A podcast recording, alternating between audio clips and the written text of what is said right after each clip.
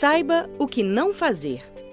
Não dê destaque à notícia, nem na capa, nem em títulos grandes. Evite repetir e atualizar a notícia, mesmo que se trate de uma celebridade. Só use a palavra suicídio no título se for para divulgar ações de prevenção e de amparo, jamais para noticiar atos suicidas. Não divulgue o método utilizado, nem o lugar e muito menos imagens da cena. Tente omitir cartas ou bilhetes que podem incentivar, demonstrar vingança ou romantizar o ato. Um suicídio não costuma ser inexplicável ou sem aviso e pode ter sinais de alerta. Dê orientações sobre como identificá-los. Também tente não usar expressões como encontrou a saída, livrou-se do sofrimento ou encontrou a paz.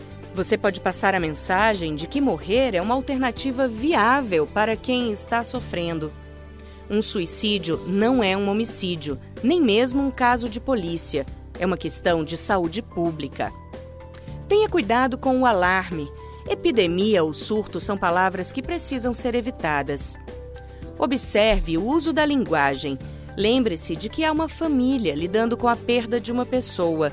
Seja sensível. E o que fazer? O suicídio é um tabu que precisa ser desconstruído, então não tenha medo de falar sobre o tema de forma responsável.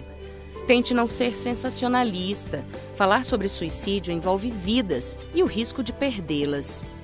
Informe como as pessoas podem procurar ajuda, telefones, CAPs e outras alternativas. Faça também produções informativas sobre os sinais de alerta, Tente colaborar com a prevenção do suicídio sendo uma fonte confiável de orientação. Se tiver dúvidas, consulte um especialista. Ao invés de dizer que alguém cometeu suicídio, diga que morreu por suicídio ou morte por suicídio. Assim, você não personaliza o ato e evita o efeito contágio.